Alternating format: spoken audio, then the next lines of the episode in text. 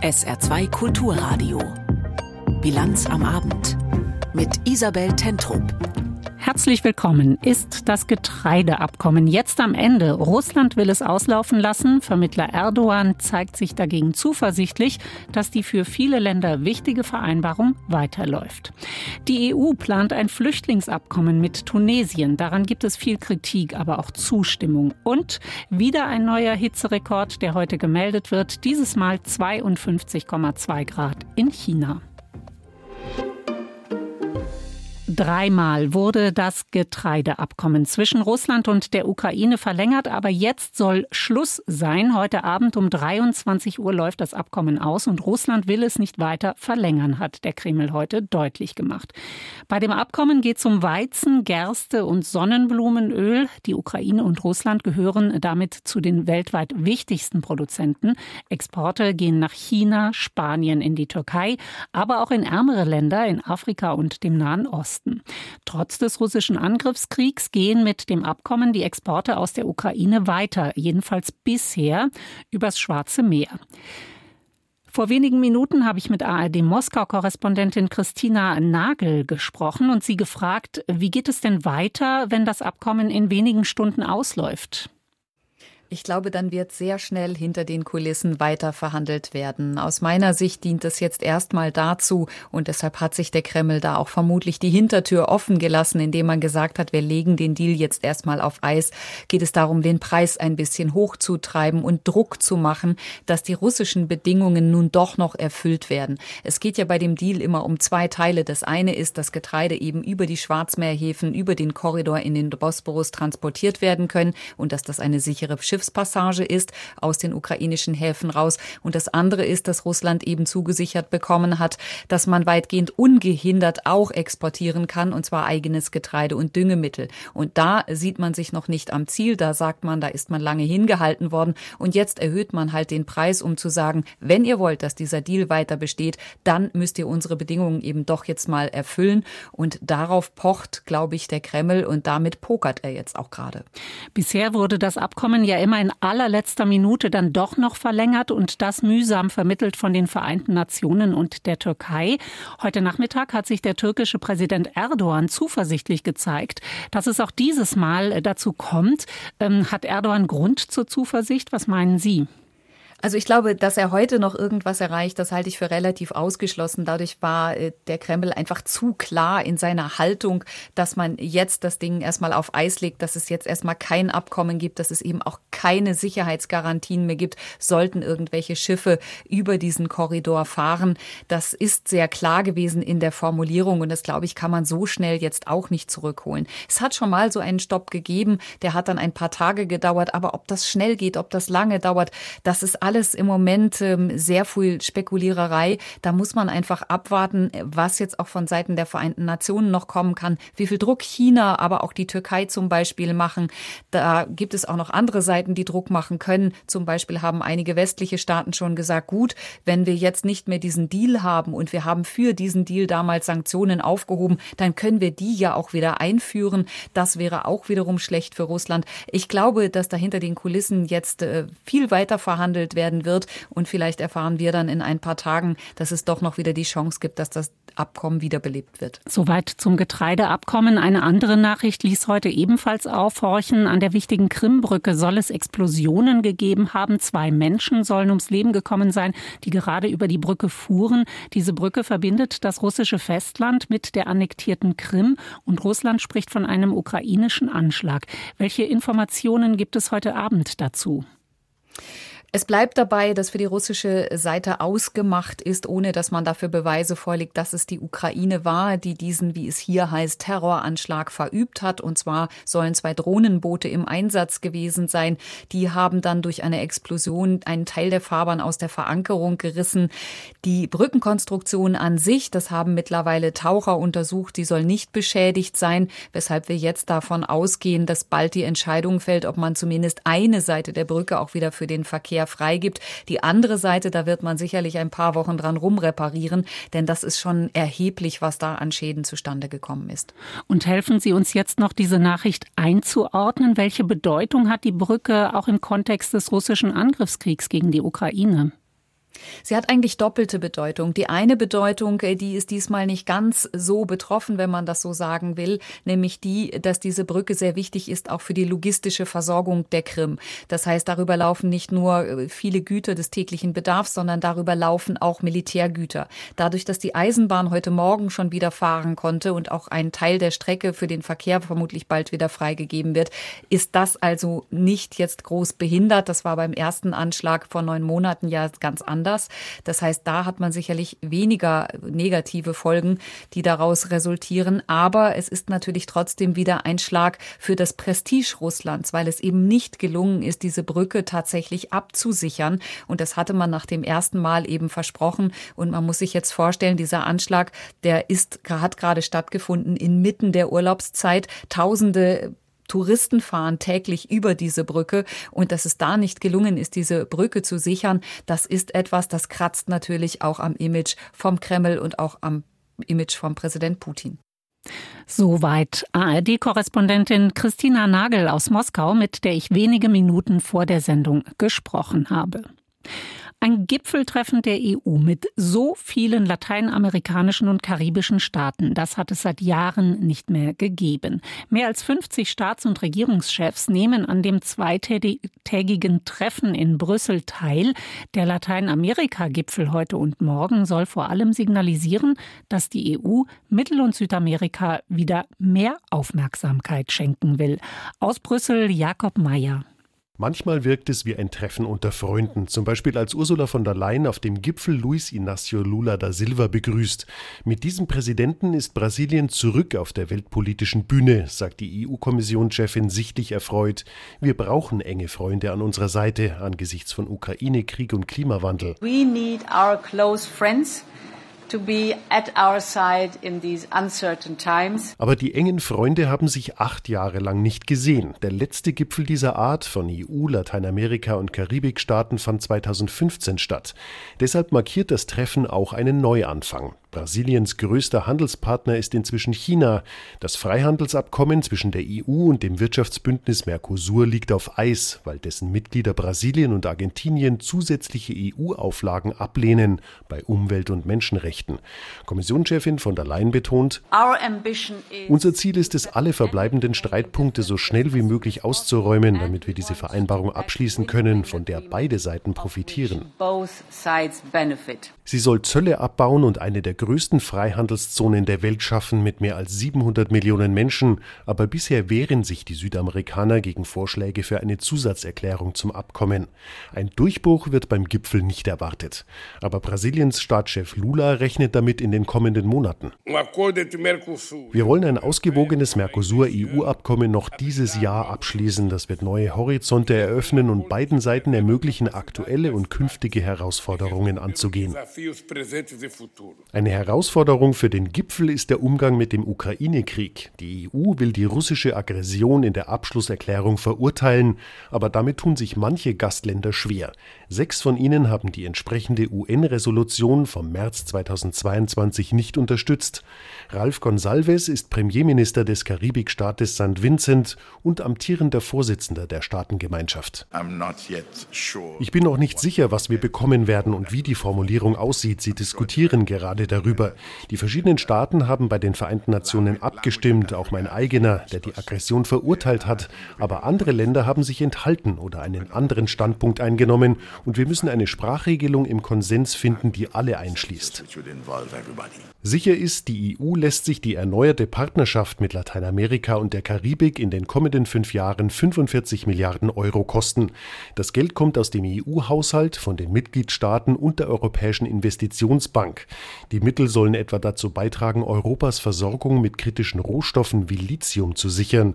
Das soll aus Argentinien und Chile kommen und wird für die Herstellung der Batterien von E-Autos gebraucht. Das Geld soll helfen, Telekomnetze in der Amazonasregion auszubauen, eine Metrolinie in Kolumbien zu betreiben, Elektrobusse in Costa Rica anzuschaffen oder Hochspannungsleitungen in Paraguay zu modernisieren. Die Investitionen laufen über die sogenannte Global Gateway Initiative. Das ist Europas Antwort auf Chinas Projekt Neue Seidenstraße, der Versuch, sich mit Milliardeninvestitionen weltweiten Einfluss zu sichern. Jakob Mayer über den EU-Lateinamerika-Gipfel. Jeden Tag kommen an Italiens Küsten Flüchtlinge an. Für viele von ihnen beginnt die gefährliche Überfahrt nach Europa in Tunesien. Nun soll das nordafrikanische Land Migranten an der Überfahrt hindern und Flüchtlinge zurücknehmen. Die EU will ein entsprechendes Abkommen mit Tunesien abschließen. Vor allem Italiens ultrarechte Ministerpräsidentin Meloni hatte darauf gedrängt. Tunesien wurden im Gegenzug Finanzhilfen zugesagt. Wie das in der deutschen Politik ankommt, berichtet Kai Küstner dringend benötigte Fachkräfte mit offenen Armen zu empfangen, irreguläre Einwanderung hingegen entschlossen zu bekämpfen, so lautet das Versprechen der Ampelregierung und auch von Bundeskanzler Olaf Scholz. Wir sind uns auch einig darüber, dass es notwendig ist, dass wir den Schutz der EU-Außengrenzen weiter voranbringen, verkündete der Kanzler etwa nach dem Flüchtlingsgipfel mit den Bundesländern Mitte Mai. Dass dies auch oder gerade unter Zuhilfenahme von Abkommen mit Nicht-EU-Staaten bewerkstelligt werden soll, daran gibt es keinen Zweifel. Und so begrüßte denn auch eine Regierungssprecherin die zwischen der EU und Tunesien erzielte Vereinbarung. Man verbinde damit die Hoffnung, gemeinsam mit dem Land in Nordafrika irreguläre Migration aus der Region zurückzudrängen. Beim Migrationsforscher Gerald Knaus klingt das alles mehr als eine Spur skeptischer. Die entscheidende Frage ist nicht, ist es gut Abkommen zu haben. Die entscheidende Frage ist, was steht in diesen Abkommen drinnen? Geht es da auch um die Menschenrechte derjenigen, die gestoppt werden sollen? Und was ist das eigentliche Ziel der Europäischen Union? Durch Terror Menschen abzuhalten, der dann durch andere Staaten ausgeführt wird?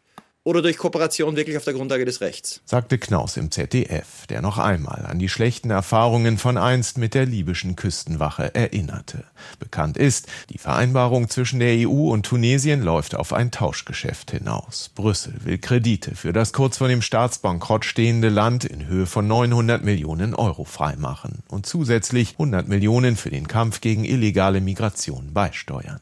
Im Gegenzug soll Tunesien Grenzkontrollen verstärken, vermehrt Migration Migranten zurücknehmen. Ob das aber auch für nicht-tunesische, illegal nach Europa eingereiste gilt, ist offen. Dass wir als Linke das nicht in Ordnung finden, wenn mit Autokratien oder undemokratischen Regimen Pakte geschlossen werden, das erklärt sich eigentlich von selbst. Erklärte die linken Abgeordnete Özlem Demirel. Wichtig sei, mahnte ein Sprecher des Auswärtigen Amtes heute, dass bei allen Maßnahmen im Bereich Migration in Tunesien Menschenrechte und humanitäre Verpflichtungen eingehalten würden. Darauf werde Deutschland auch bei der Umsetzung der Vereinbarung ganz besonders achten. Tunesien ist sicher nicht der perfekte Verhandlungspartner, aber es ist einer der besten, den wir kriegen können. Denn die traurige Wahrheit ist, die EU hat eben nicht besonders viele gute Alternativen. Demokratien um Europa herum sind dünn gesät, funktionierende Demokratien noch viel dünner. Und unser Grundproblem ist, dass wir Partner brauchen, aber durch unsere Geografie eben uns die Partner wir nicht immer aussuchen können. Und wir können deswegen nur versuchen, aus diesem Dilemma der Migrationskooperation eben das Beste zu machen. Und genau das versucht die EU gerade mit Tunesien. Gibt die Migrationsexpertin Viktoria Rietig von der Deutschen Gesellschaft für Auswärtige Politik bei Tagesschau 24 zu bedenken. Tunesien ist zweifelsohne eines der Schlüsselländer, wenn es darum geht, illegale Migration nach Europa einzudämmen. Von hier aus treten zurzeit mehr Schutz Schutzsuchende die lebensgefährliche Reise über das Mittelmeer an als aus Libyen. Die Diskussion darüber, ob die EU nun einen notwendigen oder einen schmutzigen Deal eingeht, hat gerade erst begonnen. Monatelang wurde um das Migrationsabkommen zwischen der EU und Tunesien gerungen. Europäische Politiker gaben sich in Tunis die Klinke in die Hand. Am Wochenende der Durchbruch. EU-Kommissionspräsidentin von der Leyen verkündete zufrieden den Deal, den beide Seiten unverzüglich umsetzen wollen. Unsere Korrespondentin Dunja Sadaki berichtet, dass Tunesiens Präsident Said vor kurzem noch einmal seine Sicht der Dinge deutlich gemacht hatte.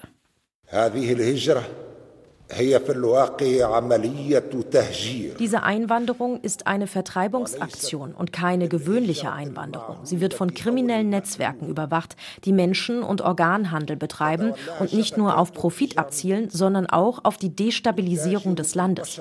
Ich wiederhole es nochmal. Wir sind Afrikaner und stolz auf unsere afrikanische Zugehörigkeit. Aber wir weigern uns, ein Transit- oder Einwanderungsland zu sein.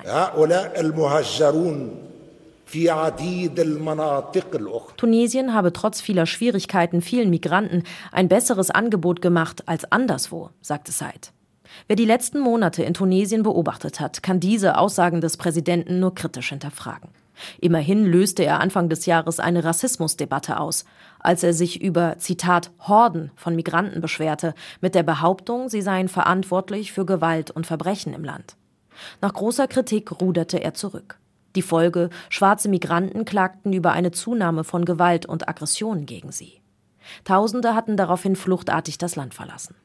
Menschenrechtsorganisationen beschreiben die Situation als katastrophal, wie Romdan Benamour, Sprecher von FTDES, einer tunesischen Migrations-NGO. Hunderte von Migranten aus Ländern südlich der Sahara sind in der Stadt Sfax obdachlos. Ihre Zahl übersteigt 1000 Menschen. Andere Migranten verstecken sich in Dörfern und ländlichen Gebieten rund um die Stadt Sfax. Heute liegt die Verantwortung geteilt zwischen der EU, die die Migrationsströme zurückdrängt, und der Komplizenschaft der Länder südlich des Mittelmeers, die diese unmenschliche Behandlung legitimiert haben, wie wir in Sfax und in den verschiedenen Städten Tunesiens sehen können. Vor allem in der Küstenstadt Sfax heizt sich die Stimmung auf. Sfax ist nicht weit entfernt von der italienischen Insel Lampedusa und ist bekannt als Startpunkt für Boote mit Migranten und Geflüchteten an Bord. Johannes Kadura von der SPD-nahen Friedrich-Ebert-Stiftung in Tunis glaubt nicht, dass die Vereinbarung zwischen der EU und Tunesien etwas an der humanitären Lage vieler Migranten und Geflüchteter ändern werde. Zumindest nicht zum Positiven. Ich gehe davon aus, dass die tunesischen Behörden sich jetzt legitimiert sehen, wenn sie ja Menschen aus Subsahara-Afrika abschieben. Äh, und das bedeutet dann ja letztendlich in vielen Fällen, dass die Menschen einfach, wir kennen das aus Libyen oder Algerien, dass die Menschen einfach in der Wüste ausgesetzt werden. Mit dem Abkommen jetzt muss man natürlich auch sagen, dass Europa sich damit in gewisser Weise ein reines Gewissen kauft, äh, beziehungsweise dann das Problem sozusagen einfach verschiebt, dann den tunesischen Behörden äh, die Schuld geben kann, wenn wir solche Situationen erleben müssen. Genau das soll jüngst schon passiert sein. Menschenrechtsorganisationen in Tunesien berichten, in der Küstenstadt Sfax sollen nach Auseinandersetzungen mit Bewohnern mindestens 80 Migranten aus den Staaten südlich der Sahara in die Wüste geflohen oder gewaltsam dorthin vertrieben worden sein. Wie China mit dem Klimawandel umgeht, darum geht es gleich auf SA2 Kulturradio nach den Nachrichten des Tages mit Tanja Philipp Murer. Der Umstieg auf Fleisch aus besserer Tierhaltung im Lebensmittelhandel kommt offenbar kaum voran. Das ist das Ergebnis einer Umfrage von Greenpeace unter den großen deutschen Supermarktketten und Discountern. Fast 90 Prozent der angebotenen Frischfleischprodukte entfielen demnach auf die Haltungsformen 1 und 2. Diese stammen von Tieren, die laut der Umweltschutzorganisation oft unter gesetzeswidrigen und qualvollen Bedingungen gehalten werden. Eine Greenpeace Wirtschaftsexpertin sagte, im Kühlregal verstecke sich noch immer fast nur Billigfleisch. Im Saarland haben Kleinunternehmer und Solo-Selbstständige bisher rund 6,8 Millionen Euro an Corona-Soforthilfen zurückgezahlt. Das hat das saarländische Wirtschaftsministerium auf SR-Anfrage mitgeteilt. Fast 900 von knapp 1000 Rückzahlungen seien aus eigenem Antrieb erfolgt. Insgesamt waren im Saarland knapp 140 Millionen Euro Corona-Soforthilfen ausgezahlt worden. Das Bistum Trier hat seine Verwaltung neu aufgestellt. Wie das Bistum mitteilte, wird das Generalvikariat künftig von einer Doppelspitze geleitet. Der langjährige Generalvikar von Plettenberg sei für die theologisch-pastorale Ausrichtung zuständig, der Diplomkaufmann Andreas Trogsch für Verwaltungsfragen. Die Verwaltung selbst besteht laut Bistum jetzt aus drei Stabstellen und sechs Bereichen. Man wolle dienstleistungsorientierte arbeiten und Prozesse verbessern. Mit mit der Umstrukturierung reagiere das Bistum Trier aber auch auf den Rückgang der personellen und finanziellen Mittel. Wohin man schaut in diesem Sommer, Hitzerekorde. In Deutschland, in Südeuropa, im Südwesten der USA, im Nordatlantik. Heute wurde auch ein Hitzerekord aus China gemeldet. Benjamin Eisel. 52,2 Grad, das ist die neue Rekordtemperatur in China, die gestern gemessen wurde und zwar in Xinjiang im Nordwesten der Volksrepublik, in einem Ort in der Turpan-Senke. Das ist eine Senke, die unterhalb des Meeresspiegels liegt. Ganz in der Nähe wurde übrigens auch der bisherige Höchstwert in China gemessen, 50,3 Grad, das war im Jahr 2015. Ja, Teile des Landes werden seit Wochen von einer extremen Hitzewelle heimgesucht. Auch hier in Peking werden in den kommenden Tagen wieder knapp 40 Grad erwartet. In den ersten sechs Monaten dieses Jahres wurden hier in China so viele extrem heiße Tage registriert wie noch nie seit Beginn der Wetteraufzeichnungen vor mehr als 60 Jahren. Generell kann man sagen, Wetterextreme nehmen auch in China deutlich zu. Wir hatten vergangenes Jahr vor allem im Süden der Volksrepublik eine extreme Dürre. Außerdem im Januar in Moche, ganz im Norden im Landesteil Heilongjiang, da wurde ein neuer Kälterekord aufgestellt. Nach offiziellen Angaben fiel die Temperatur dort auf minus 53 Grad. Also Wetterextreme auch in China. Das Land ist seit Jahren der größte CO2-Emittent weltweit. Immer wieder gibt es international Versuche, China zu mehr Klimaschutz zu bewegen. Die chinesische Staats- und Parteiführung leugnet den Klimawandel zwar nicht, aber die staatlich kontrollierten Medien bringen solche Extremwettersituationen im Normalfall aber auch nicht mit dem menschengemachten Klimawandel in Verbindung. Stattdessen verweist man auf weltweite Wetterextreme, man sagt, das passiert ja überall, oder auch auf Wetterphänomene wie El Nino. Das Klimabewusstsein bei den Chinesinnen und Chinesen ist dementsprechend relativ gering. China hat insgesamt den weltweit größten CO2-Ausstoß und das schon seit vielen Jahren. Und auch pro Kopf liegt die Volksrepublik inzwischen über dem EU-Durchschnitt. Bis zum Ende dieses Jahrzehnts soll der CO2-Ausstoß auch noch weiter zunehmen, Jahr für Jahr, ab 2030 dann sinken und 2060 will China klimaneutral sein. Viele Klimaforscher sagen, das ist nicht ambitioniert genug.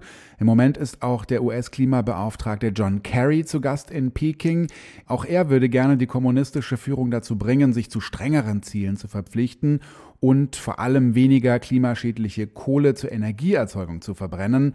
Allerdings gehen die meisten Beobachter davon aus, dass ihm das nicht gelingen wird. Nachrichten über Hitzerekorde und Wetterextreme gibt es zurzeit besonders viele. Kippt das Klima also schneller als erwartet? Dazu sagt der Klimaforscher Helge Gößling. Also, dass da jetzt wirklich in diesem Moment gerade ein Kipppunkt passiert, den wir live sehen würden, da spricht eigentlich nicht viel für oder eigentlich eher gar nichts für. Vielmehr ist es so, dass wir sehen, ein Ausreißer nach oben, da setzen sich natürliche Schwankungen obendrauf auf diesen langfristigen Trend. Aber nichtsdestotrotz ist es verblüffend. Also wir haben zwei Hauptspieler in dieser Geschichte. Einerseits haben wir El Nino, der hat sich kräftig ausgebildet im Pazifik und diese Schwankungen, die sehen wir ja alle paar Jahre. Aber dass der Nordatlantik jetzt so warm ist, das ist wirklich sehr ungewöhnlich. Nichtsdestotrotz ein Kipppunkt, so sieht das nicht aus. Da kann man höchstwahrscheinlich Entwarnung geben. Der Klimaphysiker Helge Gößling vom Alfred Wegener Institut in Bremerhaven. Unser nächstes Thema. Carola Rakete wurde bekannt als Kapitänin des Flüchtlingsrettungsschiffs Sea-Watch 3. Nun soll sie für die Partei Die Linke bei der Europawahl 2024 antreten. Uwe Jahn berichtet. Es ist der Versuch eines Neustarts. Bei miesen Umfragewerten und nach Jahren des internen Streits will die Parteiführung der Linken einen Neuanfang. Dabei sind zwei der vier Wunschspitzenkandidaten nicht einmal Mitglieder. Die Vorsitzende Janine Wissler drückt es so aus. Die Linke öffnet sich für Engagierte, für Aktive aus den sozialen Bewegungen und der Zivilgesellschaft. So zeigen wir, die Linke ist Teil eines linken Pols der Hoffnung, der größer ist als sie selbst. Dabei sorgt die Partei für eine Überraschung. Auf Platz zwei der Kandidatenliste für die Europawahl steht Carola Rakete, bekannt geworden als Kapitänin eines Rettungsschiffes für Geflüchtete im Mittelmeer. Auch aktiv im Klima- und Naturschutz. Sie bezeichnet sich als ausgebildete Ökologin. Ein Parteibuch hat sie nicht. Ich sehe in einem Mandat also die Chance, dass wir uns als Bewegungsteam der globalen sozialen Gerechtigkeit und dem Klimaschutz verpflichtet sehen. Nicht im Interesse von Nationalstaaten, persönlicher Karriere oder politischen Parteien. So ähnlich ist es wohl auch bei Gerhard Trabert. Er ist ein Armenarzt und Sozialmediziner, versorgt Obdachlose und Kriegsopfer. Mit dem Kampf gegen die Armut ist es ihm ernst. Er sieht am ehesten bei der Linken eine Basis für sein Anliegen. Auch deshalb ist er bereits bei der Bundespräsidentenwahl für sie angetreten. Ich werde auch dafür kämpfen, dass es mehr Austausch mit Armutsbetroffenen gibt. Da muss mehr ein Dialog her. Parteichef Martin Schirdewan soll die Liste der Linken zur Europawahl anführen. Sein Thema Umverteilung. Das heißt, wer Europa will, um es den Menschen zu geben, die darin leben, muss es den Konzernen und Reichen nehmen. Und wir haben den Mut dazu als Linke. Wir haben den Mut, dieses Europa den Menschen zurückzugeben. Schirdewan ist bereits heute im Europaparlament und zwar als einer von zwei Vorsitzenden der Fraktion. Auch Özlem Demirel ist EU-Parlamentarierin.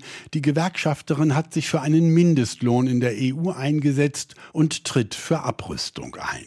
Krieg, Krise, Armut, das kann nicht das Ende der Geschichte sein. Alternativen sind gefragt und ich möchte gerne in diesem Viererteam weiter an diesen Alternativen arbeiten. Für die Partei insgesamt kommt es jetzt eben auch auf Alternativen an. Auf Alternativen zum ewigen Streit um Sarah Wagenknecht und auf Alternativen zum Rechtsruck in Europa. Die vier Kandidaten müssen nun noch beim Parteitag im November von der Basis bestätigt werden. Parteichefin Janine Wissler wirbt bereits. Ich möchte heute eine Einladung aussprechen an alle die, die viele Forderungen der Linken richtig finden, aber die vielleicht an der einen oder anderen Stelle bisher mit der Partei gehadert haben. Es ist der Versuch eines Neustarts. Wir schauen ins Saarland. Die Fraktionen im Landtag zeigen sich bestürzt über die Vernichtung von Beweismitteln im Missbrauchsskandal um den verstorbenen Priester Dillinger. Antworten auf viele noch offene Fragen erhoffen sich die Fraktionen von der Landesregierung am kommenden Freitag. Florian Mayer. Unter den Fraktionen im saarländischen Landtag herrscht Einigkeit, dass die Staatsanwaltschaft im Juli Beweismaterial zum Missbrauchsskandal des Friedrichsthaler Priesters Dillinger hat verbrennen lassen, war ein großer Fehler. Braucht man gar nicht drum herum zu reden, sowas sollte nicht passieren. Wie SPD-Fraktionschef Ulrich Commerson sprach auch sein Pendant auf Seiten der CDU Stefan Toscani von einem Fehler, nannte den Vorgang dubios und seltsam. Seine Fraktion hat für Freitag einen Sonderausschuss im Landtag gefordert. Wir erwarten dort weitere Auskünfte von Seiten auch der Landesregierung, vom Justizministerium, vom Innenministerium, der politischen Leitung dort äh, zu diesem Fall. Laut Toscani habe alles, was bis zum Verbrennen der Beweismittel geführt habe, nur auf mündlichen Absprachen basiert. Das ist in meinen Augen unüblich und bedarf der Erklärung. Die erwartet auch die SPD-Fraktion von ihren Parteikollegen aus dem Innen- und Justizministerium sowie vom Generalstaatsanwalt, dem Commerson sein vollstes Vertrauen aussprach. So etwas dürfe nicht mehr passieren, sagte Commerson und fügte noch hinzu. Das ist uns heute Morgen von äh, den Zuständigen nochmal äh, bestätigt worden. Alles das, was womöglich zur Sachverhaltsaufklärung, was das Thema Missbrauchsfälle selbst angeht, äh, hätte beitragen können, ist vorher untersucht worden. Also es ist offenkundig nichts vernichtet worden, was künftige Sachverhaltsaufklärung bei den Missbrauchsfällen behindern äh, würde. Das bleibt aktuell aber weiter fraglich. Zwei unabhängige Ermittler, der ehemalige Koblenzer Generalstaatsanwalt Brauer und der Vizechef der Staatsanwaltschaft Trier Romada, sollten den Fall Dillinger für die Kirche aufarbeiten. Beide wollten Einsicht in die Unterlagen. Kurz nach der Bestätigung, dass ihre Anfrage dazu bearbeitet werde, wurden die Beweismittel verbrannt. Brauer sprach von einer Katastrophe mit Blick auf die Arbeit des Duos. Für die CDU ein weiterer Punkt, der aufgeklärt werden muss. Ähnliche Töne dazu auch von Seiten der AfD-Fraktion der stellvertretende Fraktionsvorsitzende Christoph Schaufert. Es ist mit Sicherheit kein Ruhmesblatt der saarländischen Justiz, was da passiert ist. Und es ist halt auch wirklich schade, dass man dadurch also diese verschiedenen Kreuzverweise halt jetzt nicht mehr halt machen kann und halt dem Ganzen halt auch auf einer anderen Ebene halt nachfolgen. Mittlerweile hat ein Bürger aus Dillingen Strafanzeige gegen die Saarbrücker Staatsanwaltschaft aufgrund der Vorgänge gestellt. Damit steht die Frage im Raum, wer soll ermitteln? Die CDU sieht diese Ermittlungen bei einer Behörde außerhalb des Saarlandes besser aufgehoben. Das hat auch was mit innerbehördlicher Hygiene zu tun. AfD-Fraktionsvize Schaufert hält das nicht für zwangsläufig notwendig. Ich habe da schon Vertrauen drin, dass auch halt tatsächlich eine fundierte Aufarbeitung auch durch die zuständige Stelle dort halt ergehen kann, ergehen wird. Und SPD-Fraktionschef Commerson erklärte knapp. Diese Frage können Sie sich ja selbst beantworten. Äh, Anzeigen gegen Sie selbst können Sie nicht selbst aufarbeiten. Am Freitag um 8.30 Uhr wird der Sonderausschuss zu den Vorgängen tagen. Dann wird von vielen viel aufgearbeitet werden müssen. Alles Wichtige von der Frankfurter Börse, heute mit Konstantin Röse. Zum Start in die neue Börsenwoche geht dem Leitindex DAX erstmal die Puste aus. Das Börsenbarometer war den ganzen Tag in der Verlustzone unterwegs. Gedrückt hat die Stimmung der Anleger besonders die schwächelnde Wirtschaft in China. An der Börse waren besonders Luxusfirmen unter Druck, die oft kaufkräftige Kunden aus China haben. Verlierer waren aber auch Autohersteller wie Volkswagen, die auf den chinesischen Markt setzen. Aktien der Deutschen Bank gewannen 2% hinzu. Der DAX schloss den Handel mit 16.069 Punkten, einem Minus von 0,2 Prozent. Das Wetter im Saarland in der Nacht 14 bis 9 Grad, meistens klar. Morgen am Dienstag viel Sonne, gelegentlich Wolken, 26 bis 30 Grad. Das war die Bilanz am Abend mit Isabel Tentrup. Danke fürs Zuhören. Freuen Sie sich auf Roland Kunz.